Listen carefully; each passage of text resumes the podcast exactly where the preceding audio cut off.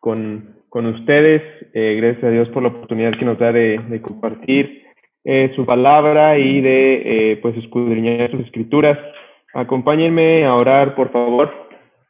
Dios, te amamos y te damos muchas gracias por tu amor, por todas tus bendiciones. Gracias, Padre, por la oportunidad que nos das de ser hechos hijos tuyos, Señor, este enorme privilegio.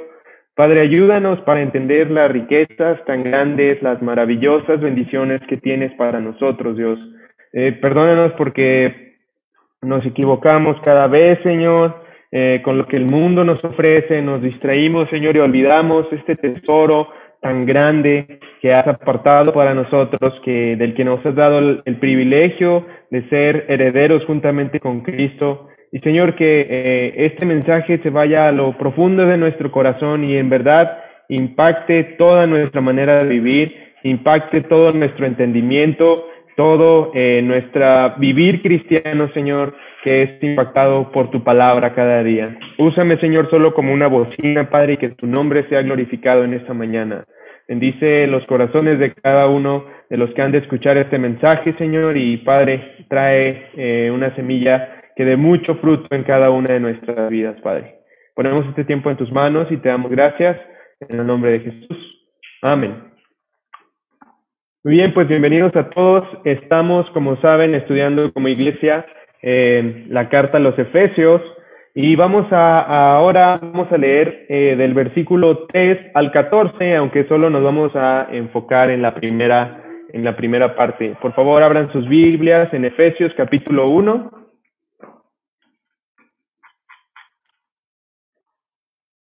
Efesios capítulo 1 y voy a leer del 3 al, eh, al 14.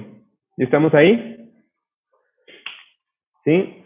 Dice así la palabra de Dios. Bendito sea el Dios y Padre de nuestro Señor Jesucristo, que nos bendijo con toda bendición espiritual en los lugares celestiales en Cristo, según nos escogió en Él antes de la fundación del mundo, para que fuésemos santos y sin mancha delante de Él. En amor, habiéndonos predestinado para ser adoptados hijos suyos, por medio de Jesucristo, según el puro afecto de su voluntad, para alabanza de la gloria de su gracia, con la cual nos hizo aceptos en el amado, en quien tenemos redención por su sangre, el perdón de pecados según las riquezas de su gracia, que hizo sobreabundar para con nosotros en toda sabiduría e inteligencia, dándonos a conocer el misterio de su voluntad, según su beneplácito, el cual se había propuesto en sí mismo de reunir todas las cosas en Cristo en la dispensación del cumplimiento de los tiempos, así las que están en los cielos como las que están en la tierra. En él asimismo tuvimos herencia, habiendo sido predestinados conforme al propósito del que hace todas las cosas según el designio de su voluntad, a fin de que seamos para alabanza de su gloria, nosotros los que primeramente esperábamos en Cristo, en él también vosotros, habiendo oído la palabra de verdad, el evangelio de vuestra salvación, y habiendo creído en él, fuisteis sellados con el Espíritu Santo de la promesa, que es las arras de nuestra herencia hasta la redención de la posesión adquirida para alabanza de su gloria. Mis hermanos, esto en el original es una sola oración de 202 palabras. Eh, Aquí en, en nuestras Biblias podemos verlas separados, pero todo esto es una gran oración, eh, un párrafo completo de adoración y gratitud por todos los dones, todos los regalos de gracia que Dios nos concede. Adoración por todos estos dones que ha derramado sobre nosotros. Es como, si queremos verlo así, es como un canto de alabanza que podríamos dividir en tres estrofas, del versículo 3 al 6, podemos ver el propósito eterno del Padre. Del 7 al 12 podremos ver los beneficios de los que disfrutamos ahora gracias a la obra salvadora de Jesús.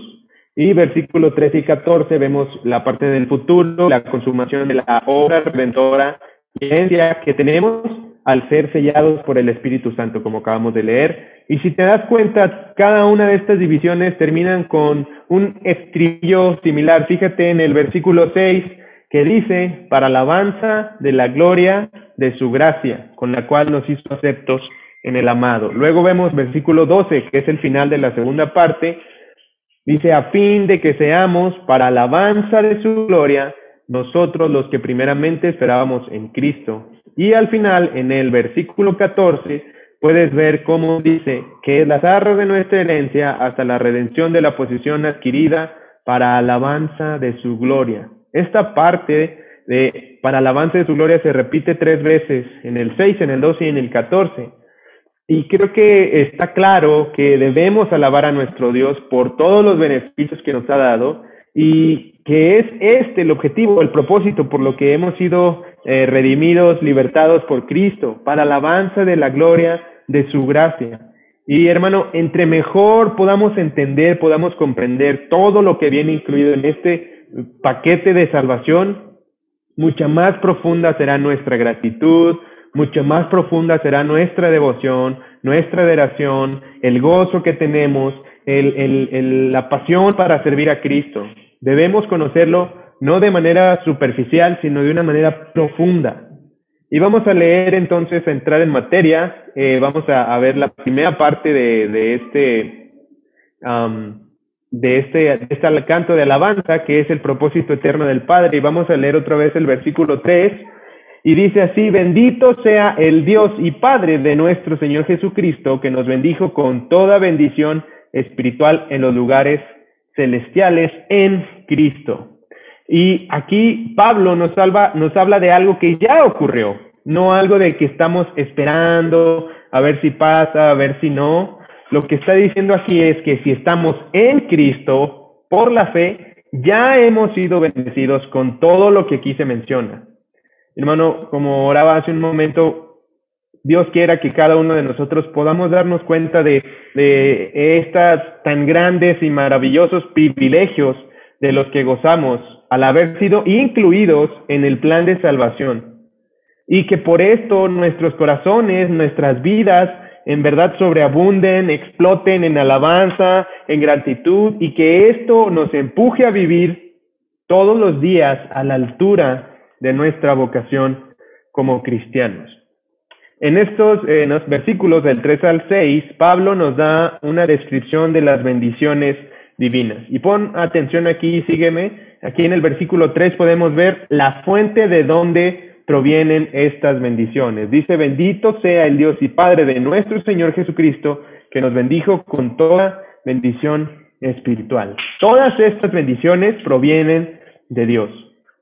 Ok, pero ¿quién es ese Dios que nos bendijo? Y tenemos que aclararlo para que no queden dudas, porque en estos tiempos, para muchos, la, la palabra Dios no, no significa mucho. Simplemente hay muchos que piensan que es una fuerza misteriosa que hace que las cosas sucedan, eh, que está en un lugar en el universo y que no podemos definir y mucho menos intentar conocer. Dios es una persona que se ha revelado a nosotros a través de su Hijo, nuestro Señor Jesucristo. Nuestro Dios no es una fuerza ciega, no es algo indefinido y misterioso, sino que es un Dios, y ya lo mencionábamos antes, es un Dios trascendente, pero personal, que trata con nosotros de una forma cercana, de una forma amorosa y que nos ha reservado muchas bendiciones. Escucha esto, en el mundo no existe un privilegio más grande que el que nosotros disfrutamos de conocer y relacionarnos con Dios. Él ha decidido sabia y soberanamente bendecirnos, no porque nosotros lo merezcamos, no porque seamos buenos, sino porque Él así lo decidió. Él es sabio, Él es soberano, Él puede hacer lo que Él quiere. Lo segundo que podemos ver aquí es el carácter de estas bendiciones. Nos dice que estas bendiciones son espirituales y que están en los lugares celestiales. En esta vida siempre hemos escuchado en Navidad o en, Año Nuevo que siempre todas las personas eh, piden conseguir tres cosas. Casi siempre escuchamos que las personas quieren salud, quieren dinero y qué más? Y amor. Vivimos en una sociedad que en verdad idolatra estas tres cosas por encima de todas las cosas. Por eso hoy, hermanos, y lo hemos mencionado muchas veces, pero creo que es bastante importante, hay muchas personas que están siguiendo el falso evangelio de la prosperidad. Ellos dicen, si somos cristianos, debemos prosperar económicamente, debemos tener salud, debemos tener muchas posesiones porque somos hijos del rey y entonces debemos vivir como tales. Ellos creen o hacen creer que Dios está más preocupado por hacernos felices que por santificarnos. Ellos creen que a Dios le importa más nuestro prosperar material que el espiritual. Hermano, Jesús no murió en una cruz para darnos riquezas o salud o una vida próspera y placentera, libre de problemas. Él murió en la cruz para hacernos santos. Nosotros vivimos en este mundo, claro, y podemos disfrutar de las cosas que Dios nos da, por supuesto que sí, pero no debemos olvidar que todo eso es temporal y que las promesas que tenemos de Dios, que van a estar, que estas que acabamos de leer, que son espirituales y están en los lugares celestiales, son infinitamente más grandes, infinitamente más valiosas que todo lo que podemos encontrar en este mundo. Y todo esto es temporal. Primera de Timoteo 6, 7, si quieres anotarlo, Dice, porque nada hemos traído a este mundo y sin duda nada podemos sacar. Esa es una verdad que podemos recordarnos cada vez que nos da la tentación de entrar a Amazon o a Mercado Libre a ver qué más nos podemos comprar o cuando estamos viendo lo que los otros tienen. Nada hemos traído a este mundo sin duda nada podremos sacar. Cuando nos muramos, eh, nada de todo lo que logremos acumular nos vamos a poder llevar. Los que siguen el falso evangelio de la prosperidad viven como si las cosas de este mundo fueran lo más importante. Y cuando lo hacen, cuando piensan así, entonces están rechazando y están despreciando las verdaderas riquezas. Nosotros, en cambio, eh, somos ciudadanos del cielo. Piénsalo por un momento, ciudadano del cielo. ¿Qué eh, significado tiene eso? Eres ciudadano del cielo disfrutamos de enormes privilegios que no todos los hombres disfrutan, bendiciones espirituales en los lugares celestiales. Ahora estamos aquí, pero nuestra ciudadanía está en los cielos, estamos aquí únicamente por un pequeño tiempo. Filipenses 3, 18 al 20, y voy a leer la versión NTV, dice eh, Pablo a los filipenses, pues ya les dije varias veces y ahora se los repito de nuevo, con lágrimas en los ojos, hay muchos cuya conducta demuestra que son verdaderos enemigos de la cruz de Cristo. Van camino a la destrucción. Su Dios, escucha, es su propio apetito. Se jactan de cosas vergonzosas y solo piensan en esta vida terrenal. En cambio, nosotros somos ciudadanos del cielo, donde vive el Señor Jesucristo y esperamos con mucho anhelo que Él regrese como nuestro Salvador. Primera de Crónicas, eh, primero de Crónicas 29:15 dice, porque nosotros, extranjeros y advenedizos, somos delante de ti, como todos nuestros padres y nuestros días sobre la tierra, cual sombra que no dura. Me gusta mucho este, este pasaje. Y NTV dice, estamos aquí solo por un momento, visitantes y extranjeros en la tierra, al igual que nuestros antepasados. Nuestros días sobre la tierra son como una sombra pasajera. Pasan pronto sin dejar rastro, sin dejar rastro. Un día vamos a desaparecer eh, sin dejar rastro. Eso es lo que somos aquí, extranjeros, eh, peregrinos, advenedizos, visitantes. Sin embargo, tenemos grandes privilegios, somos bendecidos. Y, y si revisas este versículo, no solo con algunas bendiciones de Efesios 1.3, sino que dice con todas las bendiciones. Tenemos todos los derechos de un ciudadano del cielo. Nos relacionamos con Dios como nuestro Padre, podamos entrar en el trono de gracia, sabemos que Dios está obrando a nuestro favor, sabemos que Él controla todas las cosas para nuestro bien y nos gozamos en la esperanza de la vida eterna. Aunque no hemos llegado al cielo, ya somos ciudadanos y disfrutamos ah, de un anticipo, de un adelanto, de una probadita.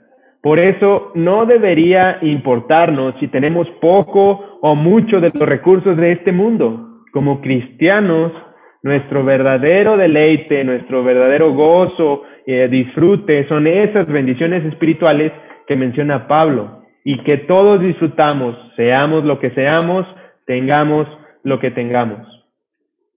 Entonces ya vimos dos cosas, ya vimos la fuente, que eh, de dónde vienen estas bendiciones, que es de Dios, y el carácter, son eh, espirituales y son en los lugares celestiales. Y ahora vamos a ver el agente por medio del cual eh, participamos.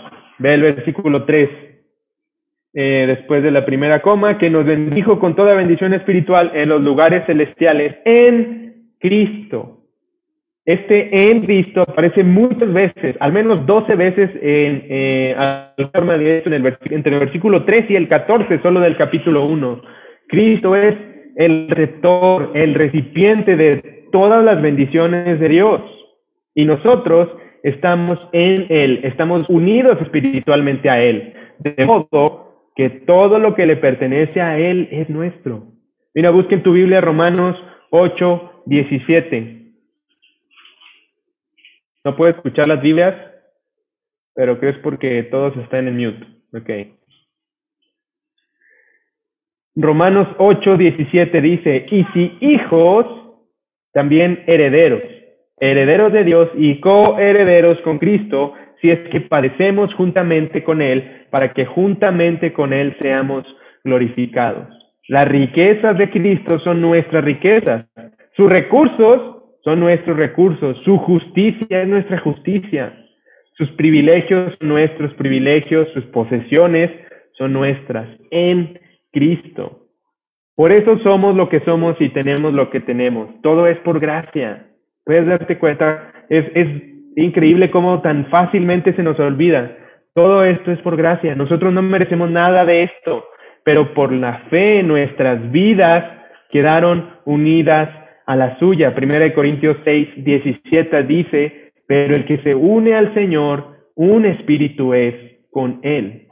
Debemos, hermanos, entender esta verdad que es grandiosa. Todas las cosas que Dios ha prometido y que Dios ha eh, eh, decidido darle al Hijo, nos, nos la está dando a nosotros porque estamos en Él, porque formamos parte de su iglesia, de su cuerpo. Y a lo mejor tienes preguntas como, pero ¿por qué nosotros disfrutamos de estos privilegios y mucha gente no? Bueno, porque estamos en Cristo. ¿Ok? Pero ¿por qué estamos en Cristo y otros no? Ok, porque respondimos al Evangelio. Sí, pero ¿por qué respondimos y otros no? ¿Somos mejores o más inteligentes? Y esto nos va a llevar a la siguiente al siguiente punto, la base sobre la cual disfrutamos estos privilegios. Vamos a leer el versículo 4, Efesios 1, 4. Y dice así, según nos escogió en Él antes de la fundación del mundo, para que fuésemos santos y sin mancha delante de Él. Todas estas bendiciones que ya dijimos vienen a nosotros de acuerdo con el plan eterno de Dios.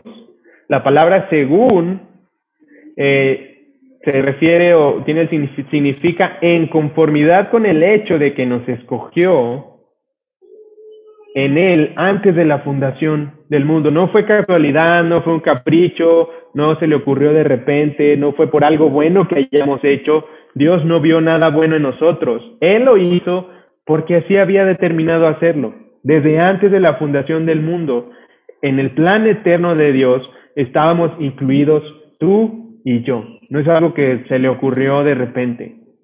Y mi hermano, la doctrina bíblica de la elección soberana de Dios, es un tema a veces un poco controversial. Hay muchas personas que se molestan eh, con esto cuando saben que hay un Dios que es soberano y que hace las cosas según el designio de su voluntad. Ponte a pensar eso. A veces ponemos, a, pensamos o nos enojamos y decimos, Dios, es que esto que estás haciendo está equivocado. No deberías haber tomado esa decisión. No me debería haber pasado esto, Dios. Te estás equivocando, andas confundido, despierta. Él es soberano. Él es el creador de todas las cosas, Él es nuestro Dios. Y si lo piensas, es ridículo querernos tratar de reclamarle a Dios por las cosas que suceden o que nos eh, suceden. Eh, sin embargo, esta doctrina aplasta la soberbia y el orgullo del hombre cuando entendemos que Dios es soberano. Esa palabra soberano es tiene mucho significado. La Biblia es clara cuando dice que antes de la fundación del mundo, Dios escogió libre y soberanamente a un grupo de personas y a los demás los dejó en una condenación, pero que era lo justo. Piénsalo, nosotros estábamos eh, determinados a ir a la condenación, porque sabemos que la paga del pecado es la muerte. Y teníamos ese destino eh, ya predeterminado. Sin embargo, Dios nos escogió para que pudiéramos, pudiéramos tener salvación en Cristo. Y Pablo estaba convencido de que esta verdad debería estar disponible para todos y no solo en algún seminario especializado. Piénsalo, esta carta fue escrita a una iglesia llena de cristianos comunes y corrientes que estaban unidos a Pablo para dar gloria a Dios por haber sido escogidos, para alabarle a Él, para eh, cantar cantos de alabanza, de agradecimiento por la soberanía, por el amor de Dios para con nosotros. Y hermano, entender esta doctrina puede marcar la diferencia entre un cristiano maduro y uno que no lo es. Si hay algo en lo que debemos meditar continuamente y estar repasando y recordando es que Dios es soberano. Él ha ejercido su soberanía en la salvación de los pecadores. Por eso debemos esforzarnos en conocer lo que Dios nos dejó en su palabra. Por eso, mis hermanos, somos una iglesia bíblica que está fundamentada en la palabra de Dios, que continuamente estamos estudiando. Y, y lo que quiero compartirte es que entiendas que no es Dios quien está en nuestras manos, sino nosotros en las manos de Dios.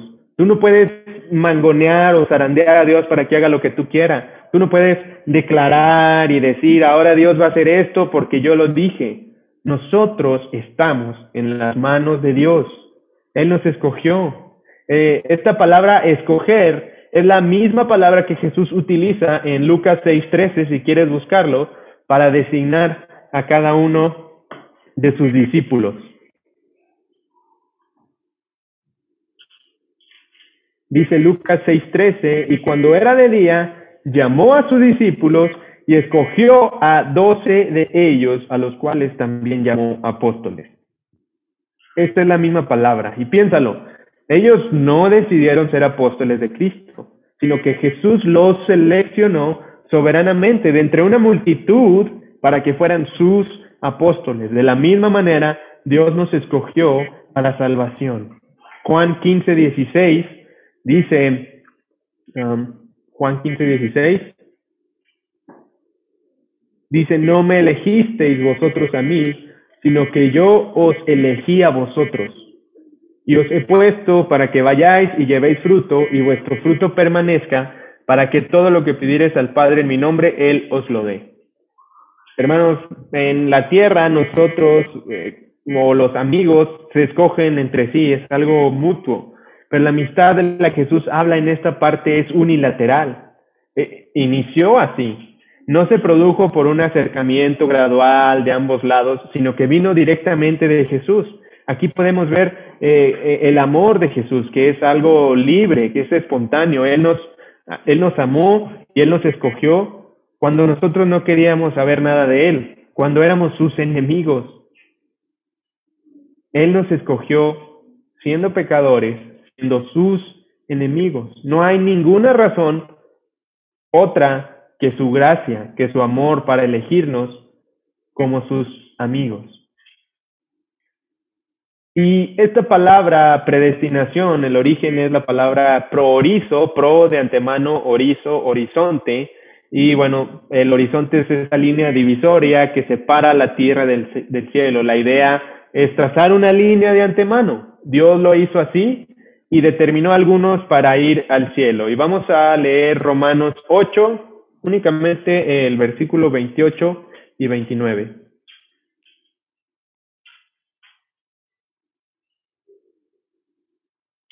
Ya estamos ahí.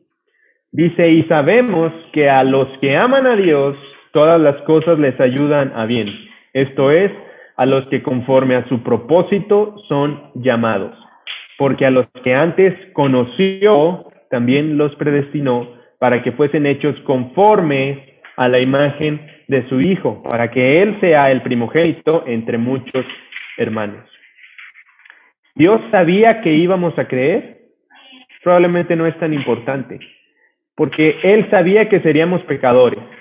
Y esta palabra que leemos aquí, conoció, viene de la palabra proginosco, que es la misma que se utiliza en Mateo 1.25 cuando habla de Jesús y María, que dice, pero no la conoció hasta que dio a luz a su hijo primogénito y le puso por nombre Jesús. Conocer esta palabra, proginosco, se usa en relaciones íntimas. José no sabía quién era María hasta que la conoció. Así, eh, Dios en este pasaje que vemos dice, porque los que antes conoció, también los predestinó. Este grupo de personas que conoció son las personas que, eh, que tienen una relación cercana con Dios. Si pudiéramos cambiar las palabras, pudiéramos leer este pasaje eh, diciendo, porque a los que tienen una relación cercana, íntima con Dios, también los predestinó para que fuesen hechos conformes a la imagen de su Hijo.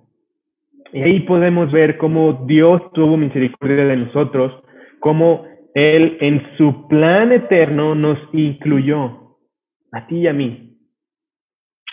Romanos 8:30 dice, y a los que predestinó a estos también llamó, y a los que llamó a estos también justificó, y a los que justificó a estos también glorificó. Quiero leer también Romanos eh, 9, 14, ahí dale un poquito adelante. Romanos 9, 14. Dice, ¿qué pues diremos? ¿Que hay injusticia en Dios? En ninguna manera, pues a Moisés dice, tendré misericordia del que yo tenga misericordia y me compadeceré del que yo me compadezca. Así que no depende del que quiere ni del que corra, sino de Dios que tiene misericordia. La salvación depende de Dios, de, su misericordia. Y este tema se desarrolla más profundamente, capítulo 9, 10 y 11. Mira cómo concluye el, el, el capítulo 11 en el versículo 33. Romanos 11, 33. Dice Pablo, oh profundidad de las riquezas, de la sabiduría y de la ciencia de Dios, cuán insondables son sus juicios e inescrutables sus caminos, porque ¿quién entendió la mente del Señor? ¿O quién fue su consejero? ¿O quién le dio a él primero para que le fuese recompensado? Porque de él y por él y para él son todas las cosas. A él sea la gloria por los siglos. Amén, dice Pablo. ¿Acaso Dios responde? ¿Acaso Dios nos habla porque a alguien le debe algo? Pablo está pensando aquí en la salvación de los pecadores en este contexto, por lo que está desarrollando en capítulos 9, 10 y 11. La salvación es de Él, por Él y para Él. Lo importante de todo esto es determinar y recordar quién está en las manos de quién. Es Dios quien está en las manos del pecador y depende de lo que Él haga, está temblando porque tal vez la muerte de Cristo no va a cumplir su propósito porque los pecadores han endurecido su corazón y no va a creer y este pobre Dios sufriendo. ¿En verdad te lo imaginas así? ¿Es esa la imagen que tenemos? que Dios está cruzando los dedos para que podamos creer. Y si hay alguien eh, que escucha este, este, mensaje y si tú, amigo, no has eh, recibido a Cristo en tu corazón, eres tú quien debe estar temblando, porque tú estás en las manos de Dios. Y si todavía estás vivo y no has llegado a la condenación, es porque Dios, en su misericordia, te ha guardado en su mano. Tú estás en las manos de un Dios airado y todos nosotros estuvimos allí. Él está airado contra nosotros por todos nuestros pecados.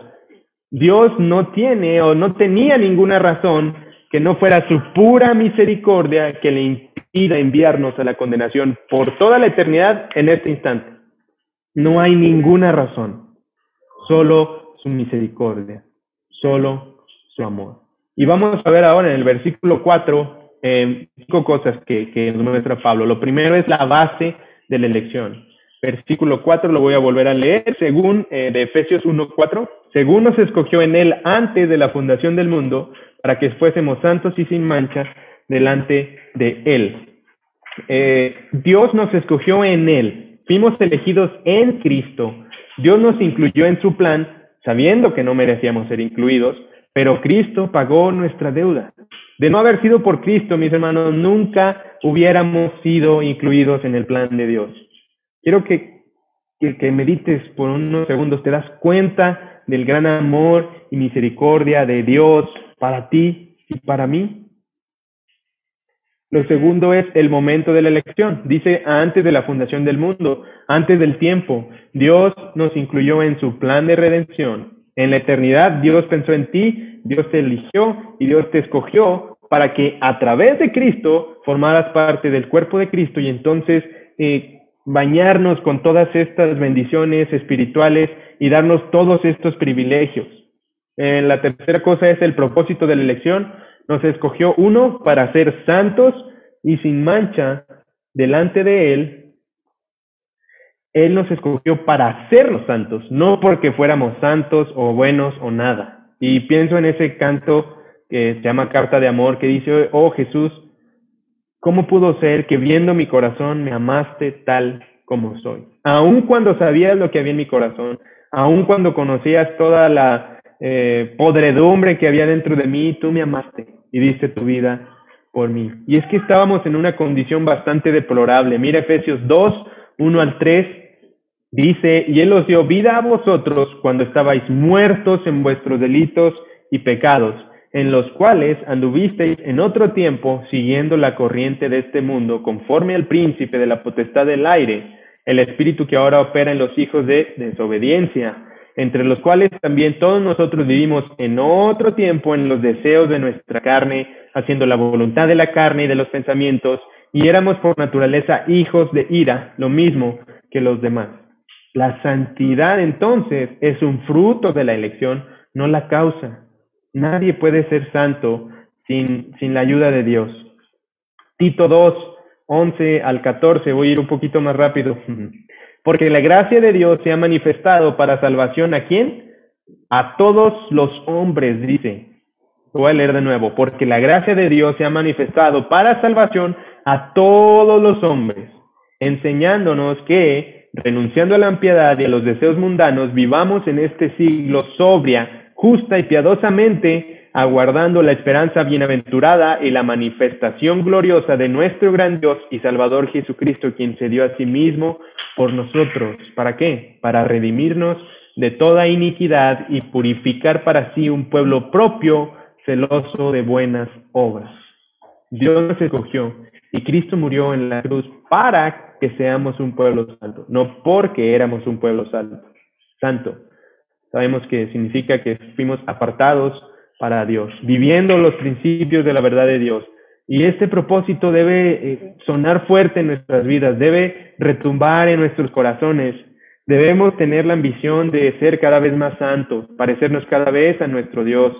También de buscar ser sin mancha, es decir, irreprensibles.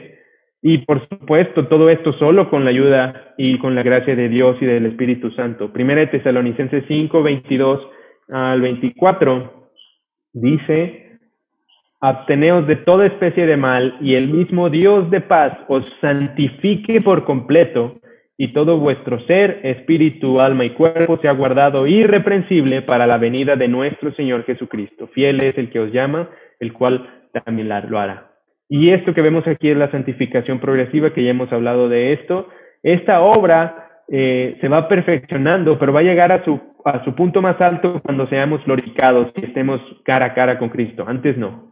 Seremos hechos perfectos cuando Jesucristo venga. en ese momento va a terminar este ese proceso de santificación.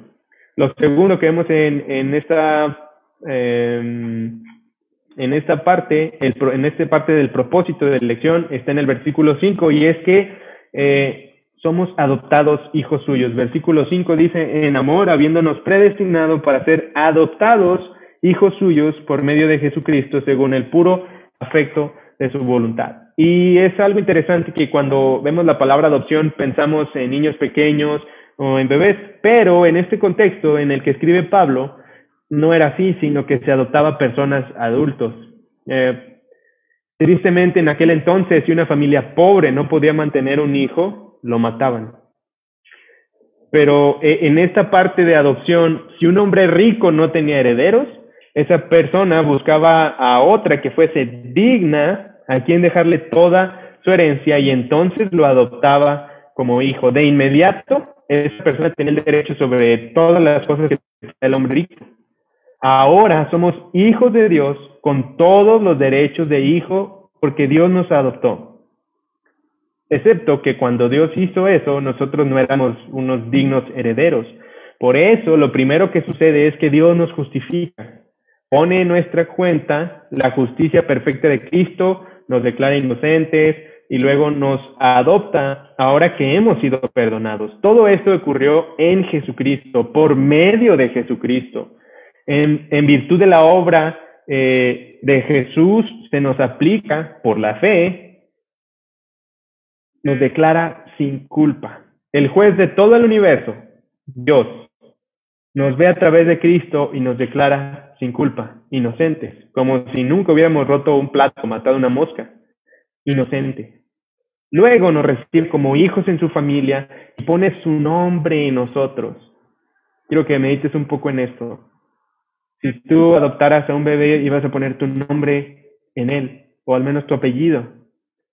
Cuando Dios nos adopta en su familia a través de Cristo, Él pone su nombre sobre nosotros. Y nos concede, por gracia, un montón de beneficios, porque ahora Él es nuestro Padre y nosotros somos sus hijos. Esta es una bendición, hermanos, gigante. Dios nos escogió para ser santos y para ser adoptados hijos suyos. Ahora, la razón por la que Dios nos escogió, porque a mí, el versículo 5 dice que según el puro afecto de su voluntad. La elección de Dios no fue arbitraria, no fue caprichosa. Sería arbitraria eh, cuando se toma sin ninguna razón. No, ¿y por qué lo hiciste? Pues no sé, nada más. Pero Dios sí tenía una razón para escogernos. Solo que esa razón no se encuentra en nosotros, sino en Dios. La razón es su bondad, su santidad, su soberanía. Esto es lo que sabemos. Dios se deleitó en amarnos desde antes de la fundación del mundo y conforme a ese amor soberano, Él nos eligió en amor. Eh, número 5, el propósito final de Dios de la elección. Mire el versículo 6. Dice, para alabanza de la gloria de su gracia, con la cual nos hizo aceptos en el amado. Para la alabanza de la gloria de su gracia el reconocimiento en adoración, que es alabanza, de la excelencia divina, que es la gloria, manifestada en favor de los que no somos dignos, esto es la gracia. El propósito de la redención, el propósito de, de, enviar a Jesús para que nos salvara y nos perdonara nuestros pecados, era exigir la gracia de Dios de una manera tan fuerte que nuestros corazones deben estar tan llenos de agradecimiento, nuestros labios deben estar llenos de alabanza a Dios. Él hizo las cosas como las hizo para que nosotros vengamos a un texto como este y digamos, gloria a Dios. Porque, como decía Fede, aunque tal vez no entendemos completamente esto, Dios tiene toda nuestra gratitud, debe tener toda nuestra gratitud, toda nuestra alabanza por los siglos de los siglos. Y me gusta cómo Pablo conecta todo esto con la obra de nuestro Señor y Salvador Jesucristo. Dice, con la cual nos hizo aceptos en el amado la gracia que nos fue bondadosamente eh, atribuida, mm, gratuitamente impartida sobre nosotros, viene a través del amado, el Hijo amado de Dios. El amor de Dios Padre hacia el Hijo es incomparable, no tiene ninguna reserva. Y puesto que nosotros estamos en Cristo, entonces ese amor viene directamente a nosotros. Nosotros estamos en Él. Por eso el amor del Padre nos alcanza, nos envuelve, y por si fuera poco, somos beneficiarios de toda esta herencia. Para terminar, quiero hacerte algunas preguntas. ¿Tú crees que existe un privilegio más grande que ser un cristiano? ¿Crees que hay algo que sea mejor que todo esto por lo que estemos dispuestos a cambiarlo todo? En el mundo encontramos muchas cosas que nos atraen. Y tristemente muchas veces preferimos cambiar todas estas bendiciones espirituales que tenemos en Cristo por lo que el mundo nos ofrece, por las mentiras del enemigo. ¿Habrá algo más glorioso que conocer a Dios y estar en Cristo, que nuestra vida esté escondida en Él? Creo que es imposible que conozcas todas estas implicaciones toda esta enseñanza y que permanezcas indiferente como si nada pase. Dios nos ha bendecido con toda, con toda bendición espiritual. Somos herederos con Cristo de todas las riquezas de su gracia. Todo eso porque Dios, por su pura gracia, nos amó cuando no había nada que nos hiciera merecedores de ese amor, sino que éramos enemigos de Dios, dijimos. ¿No, ¿No crees que nuestros corazones deberían llenarse de gozo, de gratitud, explotar en alabanza? En la eternidad, Dios nos vio, Dios nos conoció, Dios nos amó y soberanamente, y me estoy haciendo mucho énfasis en esta palabra, por una razón que no alcanzamos a entender, Dios te incluyó a ti y a mí en su plan soberano. Cuando vino el cumplimiento del tiempo, Dios envió a su Hijo y fue a la cruz pensando en ti, derramó su sangre por tus pecados, porque Él te amó desde antes de la fundación del mundo. Cristo sufrió en la cruz por ti. Después, Dios soberanamente envió su Espíritu para que nos ayudara a abrir nuestros ojos y viéramos nuestra condición a causa del pecado, que pudiéramos ver la gracia de Dios al hacernos parte de su familia, para que pudiéramos caer de rodillas delante de su presencia en arrepentimiento y fe. Mis hermanos, que Dios nos conceda vivir a la altura de estos privilegios, que podamos mostrar al mundo la gloria de Dios a través de una vida santa, de una vida gozosa, independientemente de las circunstancias en las que nos encontremos. ¿Recuerdan dónde estaba Pablo cuando escribió esto? En vez de estar quejándose porque estaba en la cárcel, en vez de estar lamentándose, el corazón y la mente de Pablo estaban ocupadas en estas verdades. Pablo estaba bendiciendo a Dios por todas esas riquezas de su gracia mientras estaba en una celda oscura. Es en esto en lo que ocupamos nuestras mentes, nuestras días, nuestras vidas para convertirlas en alabanza, en gratitud. Son estas realidades eternas, el consuelo de nuestro corazón en medio del dolor, una situación difícil. Es esto el combustible que nos mueve a seguir corriendo con paciencia la carrera que tenemos por delante, como dice Hebreos 12. Por tanto, nosotros también teniendo en derredor nuestro tan gran nube de testigos, despojémonos de todo peso y del pecado que nos asedia y corramos con paciencia la carrera que tenemos por delante, puestos los ojos en Jesús, puestos los ojos en Él, no en las circunstancias, sino en Él, el autor y consumador de la fe, el cual por el gozo puesto delante de Él sufrió la cruz, menospreciando el oprobio, y se sentó a la diestra del trono de Dios. ¿Es esto lo que guarda tu corazón para no estar codiciando las riquezas temporales o las cosas que nos ofrece el mundo que son pasajeras? Creo que debemos estar considerando esto cada día. O cuando vemos que el dólar, o que el virus, o que el presidente ahora ya dijo, que la gasolina, o que el aguacate, es que mi esposa me dijo, es que mi esposa me hizo. Tenemos aquí infinitas bendiciones que pueden por mucho opacar todas las cosas que nos puedan suceder, todas las cosas que hay alrededor de nosotros. Lo que Dios nos dio ya, como vimos, en Cristo, es algo tan grande, tan magnífico, que no hay comparación. Y no quiero terminar este mensaje sin eh, hablarte a ti, amigo, que no tienes a Cristo, no pienses que lo que hemos dicho aquí de la elección divina significa que no hay esperanza por ti y si tú no estás en la lista, ya va. Eso no es lo que estamos diciendo. Por supuesto que hay esperanza.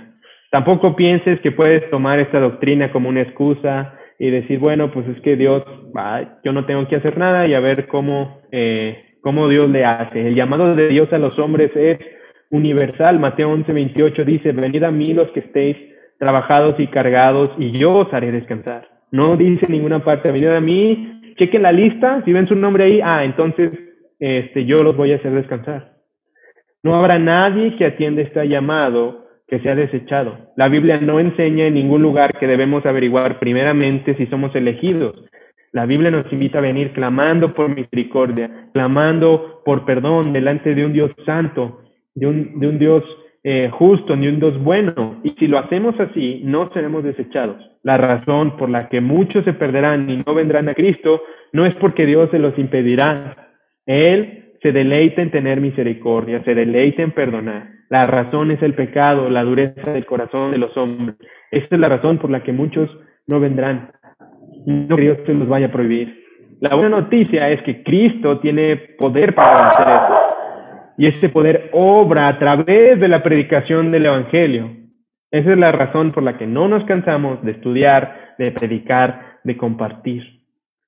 Así como Dios ha escogido a muchos para la salvación, también ha determinado el medio para que eso suceda y el medio primordial es la locura de la predicación. Romanos 1.16 dice, porque no me avergüenzo del Evangelio, porque es poder de Dios para salvación.